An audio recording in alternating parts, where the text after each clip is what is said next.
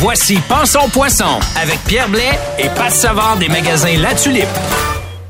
Salut, c'est Pat Savard de chez La Tulipe. Vous profitez toujours chez nous des meilleurs prix garantis sur le marché. On a trois magasins à Québec, à Lévis et maintenant à Trois-Rivières. La Tulipe, c'est votre guide de pêche. Donc vivez le moment présent avec nous chez La Tulipe et bonne pêche. Bonjour tout le monde, bienvenue à cet autre épisode de Pensons Poisson, le balado avec le meilleur titre de l'histoire des balados, en tout cas au Québec certainement. Patrick Savard des magasins La Tulipe, salut. Salut, ça va bien? Ben oui, ça va bien toi? Bien sûr, moi quand je parle de pêche, écoute, Ben, on pense en poisson, on, on se rend pas niaiseux à ça, là, mais on réfléchit beaucoup. On va se parler de quelque chose de particulier aujourd'hui, Patrick. Euh, on a parlé beaucoup, bon, des espèces en particulier dans les dernières semaines, euh, des, des aspects techniques et tout ça. Là, on rentre dans le vrai de vrai technique, puis on va essayer de vous garder ça simple pour la radio, là, pour euh, vo- votre téléphone ou peu importe comment vous nous écoutez. On va se parler de sonar. Oui, Un sonar qui n'est pas fait pour trouver du poisson. Patard, teins-toi. suite en partant. On vient de... Je viens acheter un sonore, il y a du poisson dans mon lac, je veux le trouver. Non, euh, non, on, a- on manque le bateau, excusez l'expression. Mais qu'est-ce qu'on cherche d'abord? Donc, avec un sonore, premièrement, ce que l'on recherche, c'est la profondeur d'eau. Et ce qui est le fun avec un sonore, là, pour ceux qui pensent Ah, j'achète pas un sonore parce que moi je suis un vrai pêcheur, je vais trouver mon poisson. Et boy! Euh, vous allez vous retrouver souvent dans des situations où votre sonore va vous montrer de nombreuses choses en suspension dans l'eau que vous allez interpréter comme étant des poissons, puis il n'y aura rien qui va se passer. Euh, ça arrive très régulièrement aux endroits de pêche où je vais, où on a un tapis de poissons complet, puis il n'y a rien qui veut mordre. Fait que c'est pas le sonore qui va mettre le poisson dans le bateau. Mais on peut commencer à regarder la pêche d'une manière un petit peu plus scientifique. Puis il y a aussi l'aspect sécurité qui vient avec ça lorsque Mhm. vous êtes sur un plan d'eau inconnu, puis qu'au milieu de nulle part où vous êtes dans le creux, vous vous ramassez dans quatre pieds d'eau, puis il y a un risque d'accrocher un moteur dans des roches en plein milieu du lac. Ouais. Parce que plusieurs lacs, surtout des lacs oligotrophes, où on va retrouver ce genre de mégastructures-là. Ben, regarde, on se fera pas de cachette, là. Avant d'enregistrer la capsule, j'ai sorti ma carte de sonore, on l'a mis dans ton ordi, puis effectivement, en plein milieu du lac que je t'ai présenté, là où j'ai un chalet, tu sais, il y, a une- il y a une montagne de roches. Puis si tu passes par là en chaloupe, puis que tu sais pas que ça existe, c'est terminé. Là. Ton moteur, il accroche dans le fond, puis je sais pas, je l'ai pas testé, là, mais on me dit que ce serait pas euh, l'idéal de passer par là. Fait que ça, c'est important de connaître son lac pour la sécurité et connaître son lac pour savoir où pêcher. Oui. Mais là, il y a des gens qui vont être déçus. Là. Tu sais, je veux dire, le, le fameux, euh, c'est quoi la fonction? Fish ID qu'on appelle? Le Fish ID, l'identification de poissons, Beep. dans certaines compagnies, Beep. ça s'appelle Fish ID, ailleurs, ça s'appelle Fish ID+, il y en a, il y a plusieurs expressions, et la seule chose à laquelle ça va servir, ça va être de présenter les obstacles en suspension dans l'eau, dans la forme d'un icône de poisson. Fait que ça, pour moi, c'est un grand manque de confiance que le pêcheur a dans son interprétation des signes donnés par le sonore. OK. Donc, vous regardez une animation à TV. C'est la même affaire. Vous voulez regarder une bande dessinée qui bouge, mettez-vous des petits dessins de poissons, mais vous n'êtes pas à la pêche quand vous faites ça. Alors que ça se peut que tu sois en train de, de chasser le débris ou je sais pas trop quoi, alors que Absolument. c'est pas du poisson. Parce que tout ce qui est en suspension va être interprété par le sonore comme un poisson. Donc, Ok. il va vous mettre des signes de poisson lorsque vous allez passer sur une souche qui est submergée. Et là, la souche ayant plusieurs branches, parfois, on a une forêt, là, on pense au- à certains lacs euh, dans le parc, puis même ailleurs, là, euh, le Picoba, qui est une forêt submergée, là, quand vous passez là-dessus avec un ouais. il y a plein d'affaires dans le fond. là. C'est des arbres avec des branches encore. Donc, il va vous montrer des tas de poissons. Vous allez dire, hey, c'est complètement fou, faut que je descende ma ligne ici. Puis, vous prendrez rien parce que ce sont des branches. Ce ne sont pas nécessairement des poissons, mais il vous montre des dessins de poissons. À ce moment-là, ce que tu me dis, donc, c'est que je cherche pas le poisson, je vais chercher, je vais chercher la structure. Oui. Donc, on cherche la profondeur. Ah, ok. et on cherche à comprendre à quelle profondeur notre poisson va évoluer. Puis ça, on peut faire une lecture à l'avance. Je suis en plein milieu de juillet, il y a eu une canicule, euh, je sais que l'eau de surface est relativement chaude, la truite mouchetée est un poisson qui aime l'eau de 52 à 58 Fahrenheit, comme on l'a déjà dit auparavant. Donc, elle va avoir tendance à descendre là où elle va trouver la fraîcheur. Ouais. Donc, je vais chercher des endroits qui sont relativement profonds sur mon sonore. Donc, notez que je ne cherche pas un poisson, je cherche un endroit profond C'est vrai. et je vais le chercher dans un endroit qui, euh, cet endroit-là doit être adjacent à de l'eau peu profonde où le poisson va pouvoir se nourrir. Ce que je veux dire par là, Ah. c'est que le poisson est un opportuniste, il parcourra pas 30 km dans une journée pour aller chercher un méné. Ah ben là, c'est intéressant. Ça veut dire que c'est pas parce qu'on a une grosse profondeur, par exemple, dans l'exemple dont tu nous parles, sur plus, sur, je sais pas moi, 2 km, mettons, il faut vraiment qu'on cherche l'endroit où il y aura une dénivellation rapide, où il va pouvoir aller se nourrir. Hein, Oui. OK, là, vois-tu, c'est important, ça? Donc, dénivellation rapide, ça peut être une muraille de roche qui descend directement vers le fond, mais qui mène à un herbier en eau peu profonde. Fait que là, l'herbier va contenir petits ménés, insectes et autres qui vont parfois s'éloigner de cet herbier-là ou tomber plus en profondeur. Et vous allez trouver plus bas les prédateurs, prédatrices qui vont vouloir euh, s'occuper de ces, euh, ces snacks-là. Et 4 minutes par jour à peu près, les prédateurs vont aller manger puis vont retourner dans leur profondeur. OK. Ils sont pas plus fous qu'un humain qui va sortir de sa maison à 38 Celsius puis qui va dire hey je retourne à l'air climatisé au plus Mhm. vite fait qu'il va aller chercher sa pizza au restaurant il va revenir à, à l'air climatisé puis il va rester dans, dans son air climatisé le plus possible avec un beau petit breuvage froid donc euh, la truite puis n'importe quelle autre espèce de poisson va être ce genre d'opportuniste là C'est important de connaître notre poisson à ce moment-là, savoir c'est quoi les habitudes de telle ou telle sorte. puis, euh, Absolument. Donc, il y a des poissons. On a parlé dans une capsule précédente, euh, l'achigan qui a moins tendance à être résistant à l'eau plus chaude. Ouais. Donc, on va avoir une ouverture d'esprit différente sur la profondeur qu'on va viser lorsque l'eau sera plus chaude à l'achigan. On n'aura pas besoin d'aller chercher un 80 pieds d'eau d'un coup sec. Là. Donc, on n'a pas besoin de chercher le, point le plus profond du lac au départ. Donc, le sonore, comme on le disait, sert principalement à identifier des structures. Faites une interprétation préliminaire avant même d'embarquer sur votre plan d'eau, à savoir quelle profondeur vous pensez viser cette journée-là. mhm.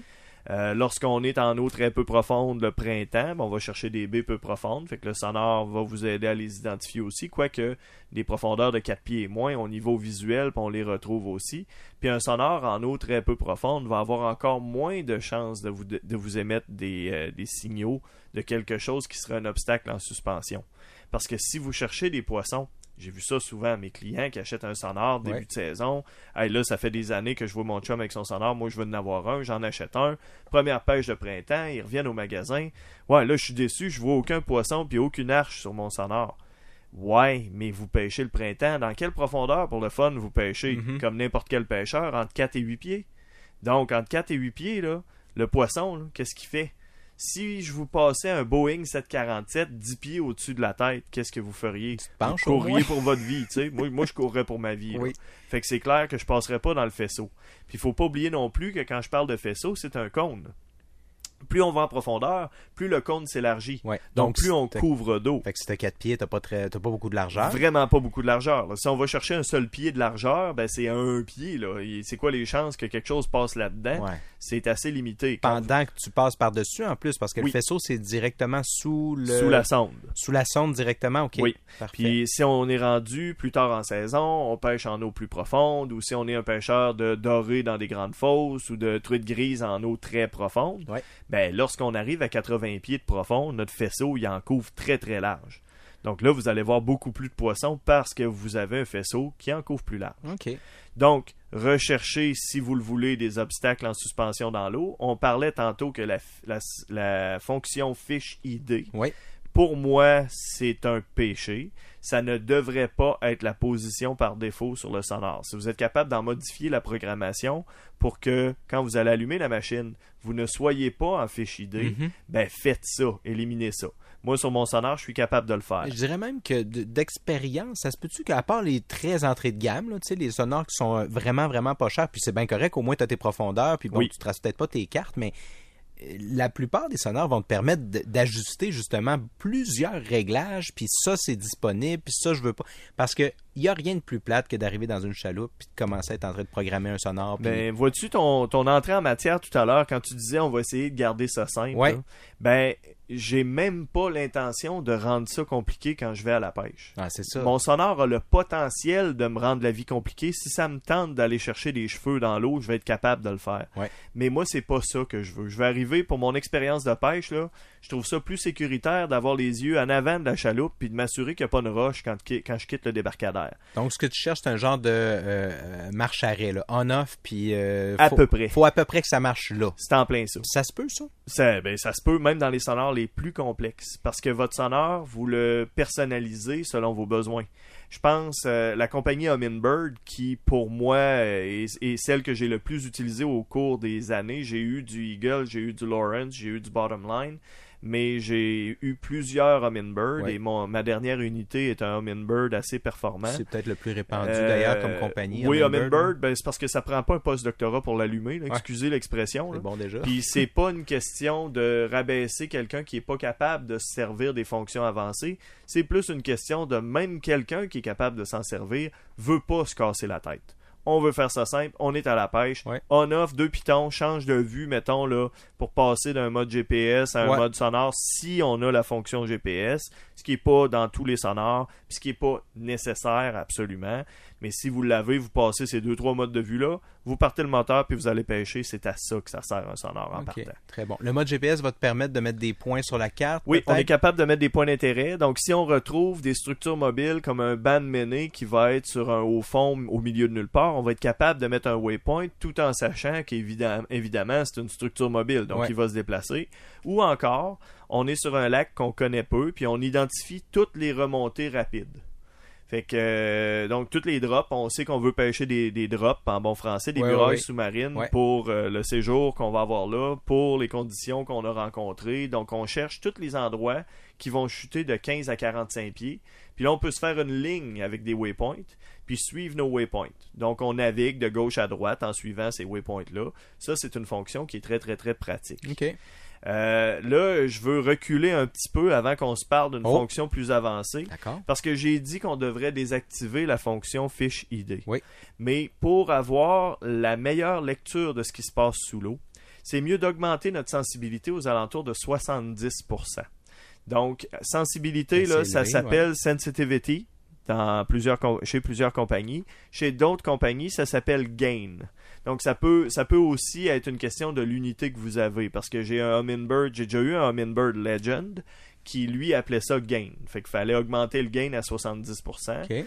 Euh, c'est le nombre d'ondes qu'il va envoyer, le nombre de retours d'ondes qu'il va attendre pour vous offrir une lecture.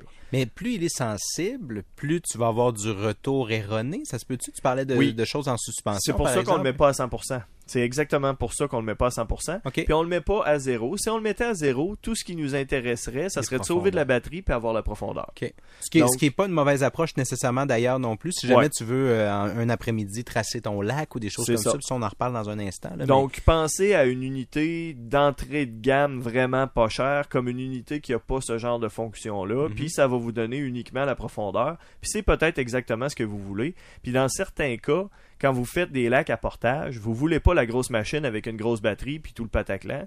Fait que euh, le petit modèle très très très léger fait très bien le travail.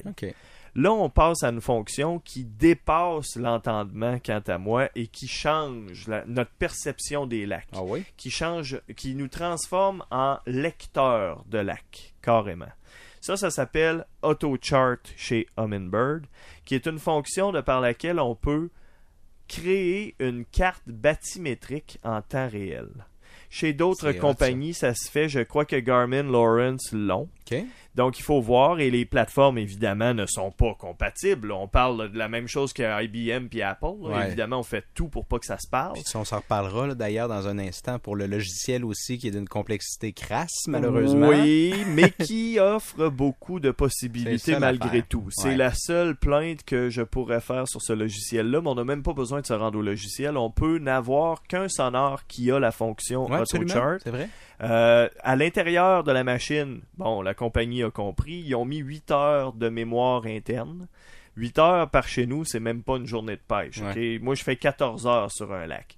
Donc, 8 heures de saisie de données, après quoi, il faut brancher ça avec un ordinateur, puis transférer les données, puis recommencer. Puis vider la carte, ouais. Là, vous avez d'affaires à être proche de votre laptop, puis c'est pas toujours le cas quand on est dans le bois. Il y a même des raisons pour lesquelles on ne veut pas traîner un laptop dans le bois, Oui. n'est-ce pas? C'est Pour pour, ça ça qu'on est dans dans le bois, justement. tu vois?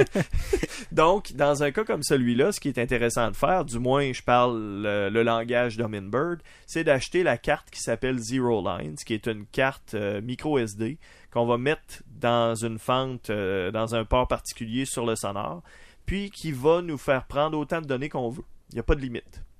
Donc, on insère ça là. Le 8 heures, c'est de la mémoire interne. Oui. La carte SD, c'est de l'ajout. Parfait. C'est de l'ajout, mais c'est des- un ajout infini. Ouais. Donc, c'est vraiment très, très le fun. Ça prend ça, techniquement. Moi, je me dis que Humminbird, euh, ils devraient carrément le fournir, mais ils ne le font pas. Ben non, mais- les compétiteurs font la même Le chose. 100 quelques pièces qu'ils rajoutent après. euh, C'est en plein ça. Mais c'est un investissement. Vous n'avez aucune idée. Quand vous êtes sur le lac en train de faire la carte bathymétrique, vous finissez par comprendre pourquoi tel spot fonctionne. Ben oui, ben oui. Regarde, je t'ai ouvert, je t'ai ouvert tantôt ma carte là, sur ton ordi, puis t'as Oui. dit, bon ben moi, je n'ai jamais vu ton lac, mais j'irai pêcher là, là, puis là. Tout Pour de suite. ma- Telle et telle raison. Pour telle et telle raison. Donc là, il y a une descente rapide vers le fond. Euh, là, si j'étais en eau chaude, j'irais là. Il y a un îlot qui est pas saillant, mais qui arrive près de la surface, celui dangereux dont tu parlais tout à l'heure. Ouais, ouais. Euh, j'irais m'installer là. Possible même de s'ancrer dessus puis de le lancer vers la zone profonde parce qu'elle est très très proche de l'îlot en question. Exact, exact. Donc on pêcherait dans la zone la plus, la plus creuse du lac, à côté d'un îlot où on peut s'ancrer. Donc c'est des conditions qui sont idéales pour une période de canicule ou en tout cas quand l'eau est chaude pour quelque raison que ce soit. Ouais. Euh, une chose qui m'est arrivée avec ce sonore-là, qui a été vraiment un, un événement dans ma vie de pêcheur, c'est de passer, comme n'importe quel pêcheur, sur un banc de poisson à la truite grise. Puis là, noter, mettre un waypoint, dire il y a un banc de poisson ici, parce que là, on est sur une étendue d'eau de 15 km, puis on est au milieu de nulle part, il n'y a pas de relief externe euh, sur les rebords qui nous indique quoi que ce soit. Fait qu'on se promène. Il n'y a on- pas de bord proche, mettons. là, Non, ouais. c'est ça. Fait qu'on trouve un banc de poisson, OK. passe dedans, prend une truite grise. On revient, puis évidemment, à cause de la dérive du vent, ben, on repasse pas exactement sur le waypoint, on passe 10 pieds à côté, mais là, n'oubliez pas que pendant que je fais ça, ma carte AutoChart est en train de s'enregistrer. Mhm. Donc, je repasse dessus, repasse encore une fois un petit peu à côté, repasse encore une fois un petit peu à côté pour se rendre compte qu'on est dans un trou de la taille d'une maison. Pas plus gros qu'une maison, qui est entouré par deux montagnes sous-marines. Donc, on a deux tops de montagnes juste à côté de nous. On a deux tops aux alentours d'une vingtaine de pieds, disons. La partie profonde est est beaucoup plus profonde. Puis, si on fait un zigzag en continuant cette carte-là, on se trouve entre deux montagnes, littéralement. Puis on passe d'une fosse de 50 pieds à une fosse de 110 pieds. Donc on a une autoroute sous-marine avec un point d'arrêt spécifique de la grosseur d'une maison. Donc ça m'explique pourquoi il y a une concentration de poissons. Il est fort probable que ce soit une frayère de grise, parce que la grise va frayer en eau plus profonde que les autres poissons, Mhm. sur des chaînes de roches justement. Et tout le succès de la pêche se passe là. Et t'aurais jamais su ça, ce carré de 20 pieds par 20 pieds là, à peu près, là, Ouais. qui, euh, qui, qui- qui existait, qu'il était là, si jamais t'avais pas eu ta, ton, ton sonore, par exemple, pour tracer ta carte. Absolument. Puis à partir de ce- du moment où j'ai eu la carte assez détaillée pour voir ça, Ouais. je pouvais caler la shot, si vous me permettez l'expression. Je m'installais dans le corridor en arrivant sur le lac avec deux autres chaloupes autour de moi. Je disais, mettez-vous pas dans ma ligne de traîne, mais 10 pieds à côté, donc chaque côté. Puis on part comme un bataillon. Puis je pouvais dire dans 30 secondes, s'il y a 6 lignes à l'eau, on va avoir 4 grises minimum. C'est Et là là. exactement ce qui arrivait. C'est exactement ça. Cette année, je retourne au même endroit. J'ai encore une fois mon pool, ma map, ma carte est, est toujours faite. Là. Donc je peux retourner au même endroit, puis je retrouve les mêmes conditions. C'est certain que le poisson peut avoir migré. là. Il n'y a aucun doute Bien sûr. que ça peut changer. Mais cette autoroute sous-marine-là, Le fond du lac lui aura pas changé. elle reste. Ouais, ouais, Donc euh, là, je vais être capable d'aller la prospecter autant que je veux. Tu consultes la carte directement sur le sonar. Ça peut se faire aussi sur ordinateur, donc c'est pas la même approche, mais dans le fond, on va chercher à peu près les mêmes infos. C'est juste que sur Oui. l'ordi, bon, t'as un gros écran, t'as une souris, probablement que ça te permet d'aller plus dans le détail un peu. on est, on est capable de compiler les données, on est capable, selon la, la grosseur du sonore et ses fonctions, même de faire une mosaïque de side imaging. là. On a chez Humminbird une fonction de, de, de saisie de données en Ouais. surface, en eau, peu, en eau peu profonde, sur une grande distance de chaque côté. Puis le sonore est capable d'enregistrer ces données-là, puis l'ordinateur va fusionner toutes les données qu'on va avoir pour en faire une image générale. Fait que là, on va être capable vraiment de voir ce qu'il y avait là, c'est un arbre. Fait que si je passe trois, quatre fois au même endroit, le sonore va prendre des données à chaque fois, puis lui Oui. va fusionner tout ce qu'il a pris pour te donner probablement la- le, le- le- le- ce qui est le plus proche de la réalité, dans le fond. Absolument. OK, j'ai une question d'abord à ce moment-là. Oui. Si j'ai 25 pieds de profond euh, au mois de mai, mais qu'au mois de juillet, je suis rendu à 20 pieds de profond exactement au même endroit. Ah, quand tu ouvres ton logiciel AutoChart, tu te fais poser la question euh, water level, niveau d'eau. On peut dire niveau d'eau bas, niveau d'eau régulier, niveau d'eau élevé. Que, ah. Puis la carte va fusionner en fonction des données saisies. Fait que ça veut dire que, bon, hein, au mois de juillet, le niveau de l'eau est plus bas, je, le- je l'entre dans le sonar, ça va prendre les données en fonction de ça, puis ça va... Ah, c'est donc ben bon, ok. C'est vraiment, vraiment hot. Là. Puis euh, ça- c'est ça, c'est que la carte va demeurer. Euh, comment est-ce qu'on fait cette saisie de données-là? Parce qu'évidemment, là, on parle d'un lac qui n'a pas été répertorié. là. Si vous vous en allez sur le Ouais, lac oui. Saint-Pierre, là, il y a des cartes avec la, la bathymétrie qui existent. Là. Non, je vous parle Vous du allez- lac, là. à- Lac Saint-Charles, il y en a aussi. Lac. Beauport, même chose. On parle Et- du petit lac perdu au Oui. milieu de la Tuque, ou je sais pas trop quoi, Oui, à là, 100 km au nord de euh, la Tuque. C'est ça. ouais. Moi, j'étais à 200 km au nord de Mistassini. Euh. Il n'y a pas euh, de technicien du ministère qui est monté là, prendre les données de profondeur du lac, ça sert à personne. Il y a presque personne qui monte là. Je comprends. Donc, je commence à bâtir ma carte. Ça ne se fera pas en criant ciseaux. Il faut repasser en zigzag. La vitesse maximale, on va recommander 6000 à l'heure, puis ça va dépendre des conditions. Si on est dans le très venteux avec la vague, il faut pas que la sonde ait d'interférence. Donc, il faut pas qu'il y ait de bulles du moteur ou des bulles de à cause qu'elle sorte de l'eau. Si c'est le cas, ben là, on va avoir des données entrecoupées. Fait qu'il faut ralentir la vitesse dans ce temps-là. Ça, on va le voir sur le sonar. Là, Oui. Euh, on va avoir euh, des- À l'écran. clairement des données qui sont pas bien euh, ramassées puis tout ça. C'est ça. Quand votre, parfait. quand votre sonore commence à sauter parce que la sonde sort de l'eau Ouais. occasionnellement dans la vague, ben c'est là que vos données sont partielles. Dans ce temps-là, vous devez ralentir. Mais une journée où c'est très tranquille, moi j'aime utiliser les journées où ça mord pas. Euh, ou me dire aujourd'hui, là, je passe une petite demi-heure en me rendant à tel spot à rouler un petit peu moins vite parce que j'ai justement pas de données Il dans ce coin-là. données là. Ou, euh, ouais. je vais aller passer dessus exprès pour Très élargir. Plus vous allez euh, prendre un sonore qui a une sonde qui est performante. Les sonores d'entrée de gamme ont un faisceau qui est plus petit. Les sonores de plus haut de gamme vont avoir un faisceau qui va être beaucoup plus large. Plus votre saisie de données va être large. Donc, moins vous allez avoir à faire de zigzags pour couvrir plus de territoire. Puis plus le lac est profond, j'imagine aussi, étant donné que c'est un cône, plus ton lac est profond, plus tu vas ratisser large. Plus c'est on normal. Ben oui, je Plus comprends. on court. OK. mais c'est absolument génial cette fonction-là. Maintenant, euh, on n'est pas obligé d'acheter le logiciel pour s'en servir sur l'ordinateur, euh, mais lorsqu'on arrive à l'ordinateur, on est capable de compiler des données de dureté de fond. On peut se rendre compte Ouais. que euh, dans un endroit spécifique, il y a un banc de roche, puis c'est pour, là, pour ça que ça mord, parce que le poisson s'associe aux, aux structures rocheuses. Et tel autre endroit qui est à la même profondeur, ce sera du sable parce qu'on sait que c'est pas la même consistance de, de, de matière. C'est ça. Donc bien. on peut faire ça. On peut ajouter les données de, de végétation. Euh, on peut modifier comme on veut. On peut imprimer. Donc le logiciel devient intéressant à ce niveau-là. Mais quelqu'un qui dirait, moi, je ne fais qu'acheter le sonore et la carte de la, la carte pour avoir les données illimitées On pour enregistrer. Ben, vous allez seulement avoir accès à vos données lorsque vous allez être sur le lac, mais chaque fois que vous allez y retourner, les données saisies de la dernière fois ou des dernières fois vont demeurer dans la mémoire. Fait que si votre but c'est pas de jouer à l'ordinateur avec vos données, ben vous n'avez pas besoin du logiciel. Une fois que vous l'avez, honnêtement, c'est un très beau cadeau de fête des pères ou des mères. Quand on cherche des idées puis que Ouais. les gens disent vous avez toutes là, ben ça c'est une très belle idée. Le logiciel pour pouvoir Oui. euh, faire la carte. OK, très bon. Euh, Est-ce qu'il nous restait des choses à dire? Parce que là, on s'est fait taper Eh oui. des- sur les doigts dans les dernières semaines. On est trop long, Pat. On, on, parle dérive trop de pêche. Ben là, je me dis que Pensons Poisson, c'est un bon titre, mais si on revient l'an prochain, on devrait appeler ça la dérive. Je Euh, t'écoute pour le reste de, de- sur les sonores. Tu veux parler de quoi? Ben là, je voulais parler de l'âge des lacs qui peut être justement identifié si vous n'avez pas une connaissance de l'âge de votre plan d'eau. Vous pouvez l'identifier en regardant le type de données que vous avez sur votre sonore. Euh, parce que le type de plan d'eau que vous allez avoir, c'est ce qui va aussi vous aider à faire une sélection de ce qui va être plus efficace selon les conditions.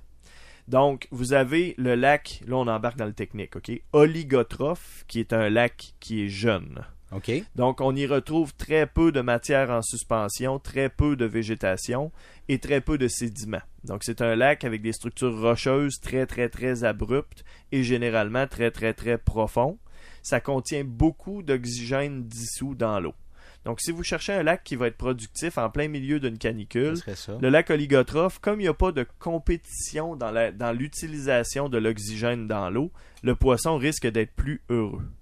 Donc, pensez à ce genre de structure-là que je viens de décrire quand vous regardez votre sonore. Est-ce que c'est ce que vous avez? Des murailles sous-marines, le fond rocheux, parce que le sonore va vous dire le signal provient-il euh, d'un obstacle mou, d'un fond mou, ou d'un fond plus dur ou d'un fond très dur.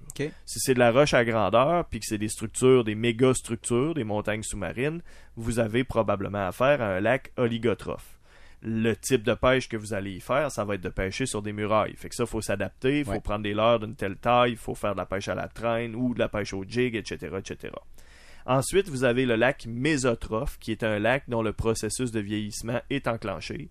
Il y a une certaine quantité de sédiments dedans, il y a une certaine quantité de végétation, et donc il va y avoir un peu plus de compétition pour la consommation d'oxygène Eh sous oui. l'eau. Mais il va y avoir encore des bonnes structures et certains endroits où le poisson va pouvoir aller se réfugier pour de l'eau plus fraîche. Et finalement, le lac eutrophe, qui est le vieux lac, c'est un processus de vieillissement qui peut être naturel quand vous êtes au milieu de nulle part, mais ça peut aussi être un processus de vieillissement qui est précipité par l'action humaine. Mettre des fertilisants autour d'un lac, comme le lac Saint-Augustin, C'est ça que je pensais. je me demande si eutrophe, c'est le nom qu'on devrait y donner, ou green de golf. J'hésite entre les deux. Une nouvelle catégorie. Parce que la quantité d'algues bleues à l'intérieur, euh, dans, dans ce lac-là, est complètement ridicule. Ouais. C'est la caricature quasiment, mais une caricature profondément triste.